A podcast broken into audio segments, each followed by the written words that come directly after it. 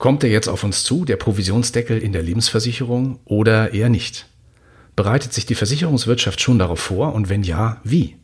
Und was wird die Vertriebsstrukturen der Branche von morgen bewegen? In Berlin haben wir mit einem profunden Kenner der Branche gesprochen, mit Rainer Jakobus, dem Vorstandsvorsitzenden der Idealversicherung. Mein Name ist Rainer Demski und ich begrüße ganz herzlich zu einer neuen Folge von Checkpoint Charlie TV, dem Podcast und Videokanal für Wirtschaftstreibende in der Versicherungs- und Finanzwirtschaft. Das ist doch keine Frage. Das gibt's nur in Berlin. Die Welt, sie hält den Atem an. Hört her, hier spricht Berlin. Herr Jakobus, wir haben ja in der Sommerpause jetzt etwas weniger vom Provisionsdeckel gehört. Es ist ein bisschen ruhiger geworden. Und man hat so ein bisschen auch den Eindruck, die Politik schiebt das Thema vor sich her. Haben Sie auch den Eindruck?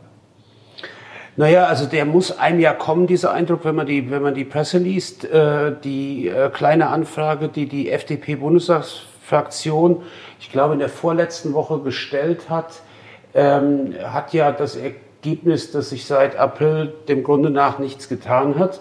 Mhm. Äh, also wir gehen äh, in unserer Arbeit davon aus, dass äh, es einen Provisionsdeckel, einen gesetzlichen Provisionsdeckel, äh, zumindest im Geschäftsjahr 2019 äh, nicht geben wird. Mhm. Kommt er denn oder kommt er nicht? Äh, diese Frage zu beantworten ist sehr äh, schwer. Ähm, es, es, gibt ja neben dem gesetzlichen Provisionsdeckel auch äh, Aussagen von der Aufsicht, dass man sich äh, aufgrund anderer Rechtsgrundlagen äh, auch einen, einen, eine, eine aufsichtsrechtliche Beschränkung vorstellen könnte. Ich habe derzeit den Eindruck, dass die Diskussion äh, über die Frage, ob das vernünftig ist, äh, noch läuft. Sie werden äh, ja auch gelesen haben, dass sich die CDU-CSU-Bundestagsfraktion eindeutig gegen den Provisionsdeckel ja. ähm, positioniert hat. Ähm, ich, wie gesagt, ob, ob das Verfahren jetzt zu einem Gesetz führt, äh, vermag ich nicht zu sagen. Man muss ja auch, ähm, glaube ich, so weit realistisch sein, dass im September und dann auch im Oktober sind ja Landtagswahlen in drei ostdeutschen Bundesländern. Genau.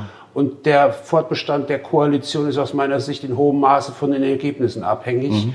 Äh, wenn die große Koalition crashen sollte, äh, möglicherweise auch mit einem neuen Vorsitzenden Duo der SPD, mhm. äh, dann werden ja die Karten sowieso neu gemischt und wahrscheinlich um die Weihnachtszeit herum äh, würde es dann Neuwahlen geben. Ja. Äh, also insofern ist die, äh, ist die Prognose extrem schwierig. Mhm. Jetzt hat ja dieser Referentenentwurf des Bundesministeriums für Finanzen hat ja ähm, versucht, den Provisionsdeckel so ein bisschen als Verbraucherschutz zu verkaufen. Mhm. Ähm, wie sehen Sie das? Ist das Verbraucherschutz oder ist das was anderes? Also ich muss zunächst mal was Grundsätzliches zu meiner Position sagen. Ich bin ja in einer Zeit in der Versicherungswirtschaft sozialisiert worden, wo es noch die materielle Staatsaufsicht ähm, gab. Es gibt immer weniger Leute, die sich noch daran erinnern können. Mhm. Äh, können. Also die Preis- und die Bedingungsaufsicht durch das damalige Bundesaufsichtsamt für das Versicherungswesen. Äh, Mitte der 90er Jahre äh, wurde dann die Versicherungswirtschaft umfassend dereguliert.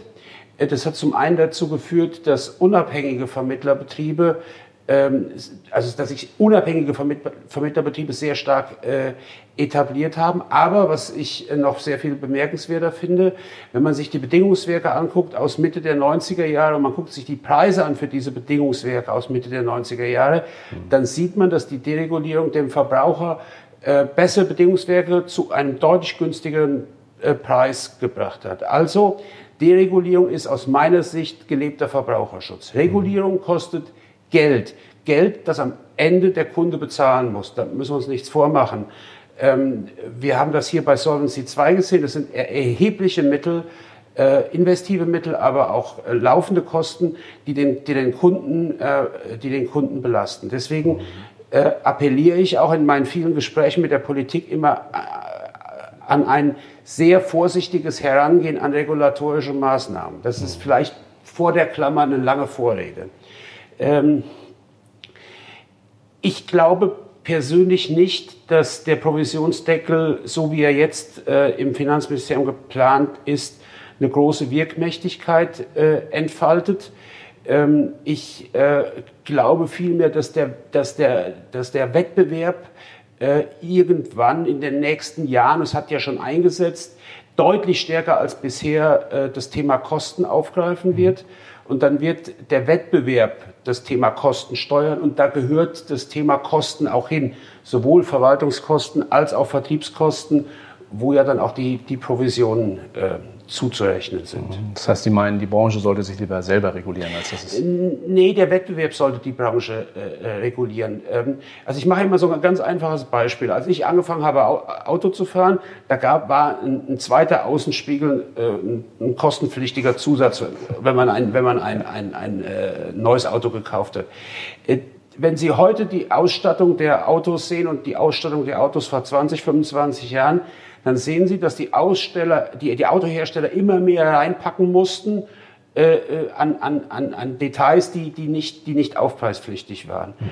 Und ähm, ich glaube, dass, dass der, der Wettbewerb ähm, funktioniert und äh, der Wettbewerb über die Kosten in der Versicherungsindustrie wird, wird insbesondere in, der Lebensversicherungsindustrie wird äh, deutlich zunehmen, wenn Produkte wie unsere Universal Life, die mit vollständiger Kosten und Ertragstransparenz ausgestattet ist, äh, dann, ähm, äh, dann immer mehr, immer mehr äh, äh, um sich greifen. Also die Zeiten, wo man einem Kunden nach dem Vertragsabschluss äh, ein halbes Pfund oder ein Pfund Papier zugeschickt hat und dem Kunden dann nicht erläutert hat, wie denn die Kostenstrukturen sind, die sind, die sind irgendwann sind die vorbei. Die, es, es fängt ja schon sehr stark an, dass über Kosten argumentiert wird, auch übrigens, ähm, auch übrigens mit, mit Vertriebspartnern. Das ist etwas, was ich was ich ständig steigend erlebe. Und wenn diese, wenn diese Diskussion stärker wird, wenn die, die Transparenz größer wird, dann äh, äh wird aus meiner Sicht auch die, äh, der Wettbewerb um die Kosten eine entscheidende Rolle spielen. Mhm. Ähm, Nochmal zurück trotzdem zum Provisionsdeckel, also ja. also so wie er geplant ist. Ähm, Ihr Kollege Martin Gräfer hat das mal Bürokratienmonster genannt. Ja. Ähm, es ist ja, sagen wir mal, auch ein bisschen ein verschachteltes Konstrukt. Das ist ja nicht nur ein Deckel, sind ja eigentlich mehrere Deckel ineinander ja. ver, verwoben. Ähm, nun haben einzelne Juristen sogar schon gesagt, eigentlich ist das Ding rechtlich gar nicht so durchführbar in dieser Form. Wie sehen Sie das? Also zum einen möchte ich dem Martin Gräfer ausdrücklich zustimmen, wenn, wenn man das äh, was da geplant ist, äh, sich vor seinem geistigen Auge vorbeifahren lässt, was das an, was das an Aufwendungen und Bürokratie mit sich bringt, dann ist das, äh, dann ist das gewaltig. Zum anderen, ich kenne die Gutachten, die geschrieben worden sind von Herrn, den Professoren Papier ist das eine und mhm. das andere ist, glaube ich, von Schwintowski, hier dem Berliner Kollegen, den wir sehr gut kennen. Ähm, ich, ich, ich warne immer davor, äh, mit dem Thema Verfassungsgericht, mit der Keule Verfassungsgericht zu drohen, mhm. ähm, weil wir sind aus der Kernenergie ausgestiegen, äh, wir sind äh, aus der Wehrpflicht ausgestiegen, äh, wir haben äh, eine Reihe von, von gesetzlichen Maßnahmen, äh, zum Beispiel zum Thema Mietpreise, Miet, Mietpreisbremse jetzt verabschiedet äh, und, und kein Mensch weiß ganz genau, wie Karlsruhe wirklich urteilt. Mhm. Ich äh, glaube, dass es besser ist, äh, an, die, an die Vernunft zu appellieren und vor allen Dingen auch an, an die Wirkmächtigkeit. Ein Provisionsdeckel, der nur mehr Bürokratie bringt, nur mehr Regulatorik bringt, aber am Ende nichts nutzt, weil er möglicherweise auch äh, Umgehungstatbestände ermöglicht. Das ist ja auch etwas, was häufig ja. diskutiert wird. Ähm, wenn wir das einführen, dann hat das am Ende überhaupt nichts gebracht. Wie gesagt, ich bin sehr dafür, äh, das über den Wettbewerb zu regeln. Nun ist es aber in anderen Ländern, wie zum Beispiel in den Niederlanden oder auch in Großbritannien, sogar komplett verboten worden, die Provision. Ne? Also da haben sich die Märkte ja erheblich verändert. Ähm, teilweise wird ja auch aus den, den einen oder anderen Fraktionen äh, Ähnliches gefordert. Ähm, Müssen sich Vermittler heute schon auf solche Szenarien oder ähnliche Szenarien vorbereiten oder ist das noch zu früh? Also ähm, Stichwort Honorarberatung. Sag ich Ja, äh, also ich, ich bin ähm, zunächst einmal muss man natürlich die historische Entwicklung in, in, in den Ländern sehen, wie sie in, in der UK war oder wie sie auch in den Niederlanden waren. Das lässt sich ohne weiteres unterschiedliche Vermittlerstruktur, unterschiedliche Struktur der Anbieter äh, nicht vergleichen. Ich, ich weise immer darauf hin, dass man das mit großer Vorsicht tun muss. Ähm, grundsätzlich glaube ich, dass verschiedene äh, Dinge, die wir in der Fondsindustrie äh, gesehen haben, sich möglicherweise auch ähm, äh, auf die Versicherungswirtschaft ausdehnen wird. Mhm. Äh, und, und das bedeutet, dass es eine Umschichtung geben wird auf mehr laufende Vergütung. Mhm. Das ist eine Tendenz, die wir hier auch sehen bei uns im Neugeschäft. Immer mehr Vermittler wählen. Äh, Universal Life gibt es äh, eh keine Abschlussprovision mehr. Immer mehr Vermittler wählen auch in den konventionellen Produkten äh, mehr laufende Vergütung, weil natürlich die laufende Vergütung äh, äh, ein Hebel ist, auch um den Unternehmenswert eines Versicherungsmakler oder Mehrfachagentenbetriebs ja. äh, zu hebeln. Das heißt, ja. also ähm, es ist im wohlverstandenen Eigeninteresse des Vermittlers, solche Elemente frühzeitig zuzuschalten. Das ist eine Entwicklung, die nicht nur bei uns zu beobachten ist, sondern auch bei, bei anderen Mitbewerbern. Mhm. Äh, ein kluger Vermittler aus meiner Sicht steuert seinen Betrieb tendenziell mehr äh, in Richtung laufende Vermittlung. Das ist übrigens ja eine Entwicklung, die wir auch aus der Sachversicherung kennen. Da gab es ja. ja. früher auch sehr viel äh, Front, äh, also Vorwegprovision, Front-up-Provision. Und mit, mittlerweile ist es ja so, dass, dass weite Teile des Sachgeschäfts äh, mhm. gegen laufende Courtage abgewickelt werden. Ja, genau. Nichtsdestotrotz, also davon profitieren ja viele. Das ist ja nicht nur der Vermittler, sondern auch die Pools und die anderen Vertriebsstrukturen profitieren mhm. davon. Wir erleben ja heute auch einen Wandel in der, in der Vermittlerschaft, ähm, weg vom Einzelkämpfer, würde ich mal sagen, hin zu größeren Einheiten. Vertriebe mhm. schließen sich zusammen, es gibt Kooperationen. Ähm, ist das nicht, sagen wir mal, sowieso ein Weg, der, der ähm, also Sie haben es gerade angesprochen, also laufende Vergütung dann als das interessantere Modell darstellen? Lässt? Dem würde ich zustimmen. Ich, ich äh, glaube ganz ehrlich, ich habe das auch immer ganz offen gesagt, dass die klassische, der klassische Vermittler Vater, Mutter, Kind, also Vater macht den Außendienst, Mutter macht die Buchhaltung, ich bin jetzt mal ein bisschen überzeichnet bewusst, und die Tochter oder der Sohn lernt dann Versicherungskaufmann oder Versicherungskauffrau, mhm. äh, dass, dass, äh, dass das ein Auslaufmodell ist. Das muss man so deutlich sagen. Die Komplexität in den Produktstrukturen hat sich natürlich, ist natürlich deutlich, hat natürlich deutlich zugenommen. Und ähm, ich sage mal, ein, ein, ein Vermittler, ein Makler, der heute, der, der, der, der, der heute eine Haftpflichtversicherung berät, soll morgen eine betriebliche Altersversorgung beraten, ja. übermorgen eine Vollversicherung mit ihren, mit, ihren, mit ihren komplexen Strukturen und am nächsten Tag dann eine Gewerbehaftpflicht äh, für einen mittelständischen Betrieb. Also es wird eine, es wird eine Spezialisierung geben, da bin ich mhm. ziemlich sicher. Es wird eine, es wird eine Zentral, wir erleben das ja, dass es, dass schon die Vermittler weniger werden. Es wird eine, wird, werden, werden Zusammenschlüsse geben. Es wird, ähm, es wird äh, deutlich mehr, insbesondere des Standardgeschäfts, auch über Pools abgewickelt. Und ähm, wir, äh, wir werden, auch erleben, dass es halt eine deutliche Spezialisierung gibt. Mhm. Werden aus, in dem Zuge aus Pools dann immer mehr Vertriebe eigentlich? Also äh, das, äh, das kann ich mir, äh, kann ich mir kaum vorstellen, wenngleich immer mal wieder auch Pools diskutieren äh, über das Thema Franchise-Lösungen. Genau. Ja? Ähm, das, das ist ein, ein, ständiger Diskussionspunkt, der äh, aber ja, das möglicherweise erst über eine schleichende äh, Entwicklung mhm. äh, äh, kommt. Ähm, die, die Unabhängigkeit ist für einen Versicherungsmakler halt ein hohes Gut. Der betrachtet Pools äh, ich weiß gar nicht, ob Sie wissen, dass ich Aufsichtsratsvorsitzender bei BCA bin, einem Doch. der großen ja. Pools. Ja. Äh, der betrachtet Pools eben als Dienstleister, ja, ja. so wie er, so wie er äh, andere, Dienstle andere Dienstleistungen zukauft, so kauft er auch Pooldienstleistungen zu. Und äh, äh, dafür seine eigene Unabhängigkeit ein Stück aufzugeben, und ich bin jetzt mal ein bisschen bösartig, ein McDonalds-Schild ans, ans Büro zu schrauben, das ist ja auch ein Franchise-System, das ja. Äh, wird so schnell nicht kommen. Na gut, aber er gibt ja seine Datenpreis. Das ist ja heute, sagen wir mal, Daten das neue Öl und so weiter. Also wer die Daten hat, äh, hat den Kunden, oder nicht? Richtig, allerdings muss man auch klar sagen, dass die Pool, der ist der Pool, äh, der, der mit den Daten seiner Vermittler, mit den Kunden seiner Vermittler spielt, äh, glaube ich, relativ schnell weg vom Markt ist. Mhm, klar. Nochmal zurück zu dem Thema ähm, Provision. Sie halten also die Provision nach wie vor für das führende und auch das zukunftsträchtigste Vergütungsmodell der Branche oder ist es, hat, hat Honorarberatung oder haben andere ähm, Konzepte auch eine Chance? Naja, das, nichts geht so schnell, wie man denkt, wie man glaubt, dass es kommt, wie man denkt, dass es kommt. Äh, wir haben das ja auch gesehen bei den Vertriebswegen. Das, das, da verschieben sich ja äh, Vertriebsanteile von Vertriebswegen am Neugeschäft und auch an den Beständen verschieben sich ja ähm, sehr langsam. Es gibt aus meiner Sicht die Tendenz, ich habe es eben schon erwähnt, zu mehr laufender Provision. Ja. Es gibt auch eine deutliche Tendenz zu, zu mehr Honorarberatung. Ja. Äh, das ist, das ist aus meiner Sicht, ähm, äh, aus meiner Sicht auch, wird das auch deutlich.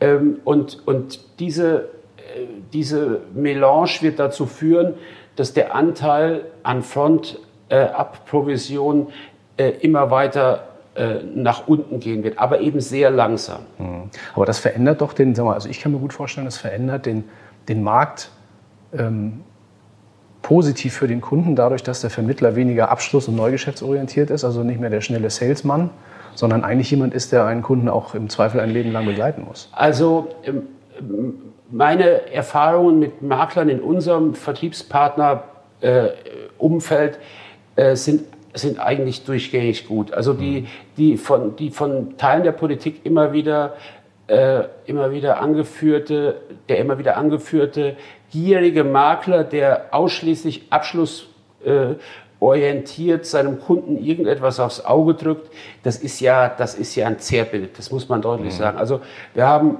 extrem wenig Beschwerden über Vermittlerbetriebe.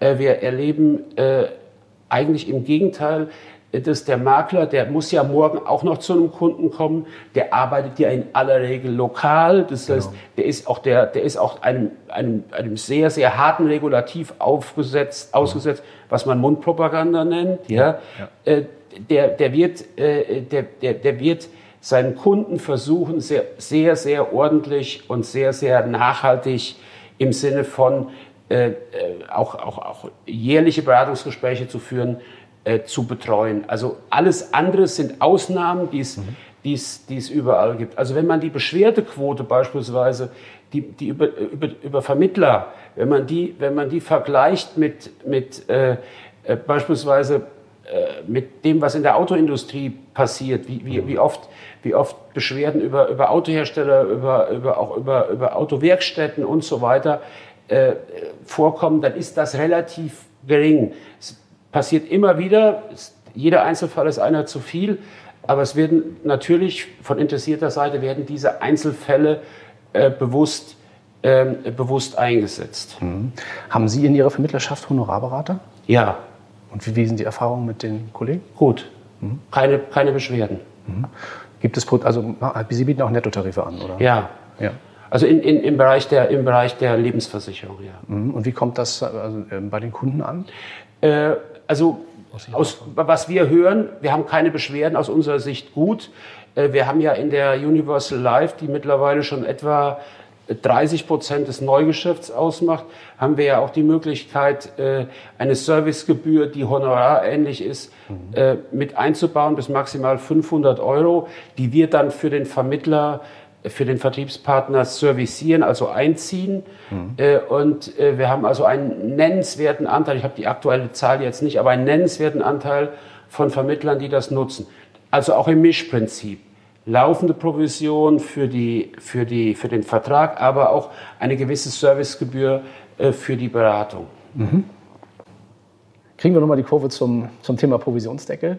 Ähm unabhängig davon, ob er kommt oder nicht, hat sich die Branche ja sehr stark über das Thema empört. Warum gibt es eigentlich aus der Branche keinen ähm, politischen Gegenentwurf? Könnte man ja machen. Also Sie könnten ja der Politik unter die Arme greifen. Die, die Antwort ist einfach, weil die Branche glaubt an den Wettbewerbsfaktor, den ich eben schon, schon mal erwähnt habe. Mhm. Wir glauben, dass der Provisionsdeckel das ein, ein systematisch falsches Instrument ist, um an dieses Thema heranzugehen. Und ähm, ich glaube, dass ähm, äh, das in, in, in, einer, in, einer, in einer solchen Atmosphäre überhaupt keinen Sinn macht, dass wir äh, selbst etwas vorlegen, ähm, an, an was wir nicht selbst glauben. Das, das, ist, das, das, ist, das wäre widersinnig. Mhm. Ja? Wir, wir, sollen ein Gesetz, äh, wir sollen ein Gesetz entwerfen äh, und einen Gesetzentwurf vorlegen oder ein, einen Vorschlag machen, von dessen Wirkmächtigkeit wir nicht überzeugt, überzeugt sind. Das ja. ist das, das macht nicht wirklich Sinn. Ja, sehr gutes Schlusswort. Ja. In einem weiteren Teil des Gesprächs mit Rainer Jakobus haben wir uns darüber unterhalten, wie es die Idealversicherung schafft, trotz Niedrigzins und einem durchaus turbulenten wirtschaftlichen Umfeld eine erfolgreiche Investmentstrategie zu betreiben. Gerne reinhören hier auf checkpointcharlie.tv. Das ist doch keine Frage. Das gibt's nur in Berlin. Die Welt, sie hält den Atem an. Hört her, hier spricht Berlin.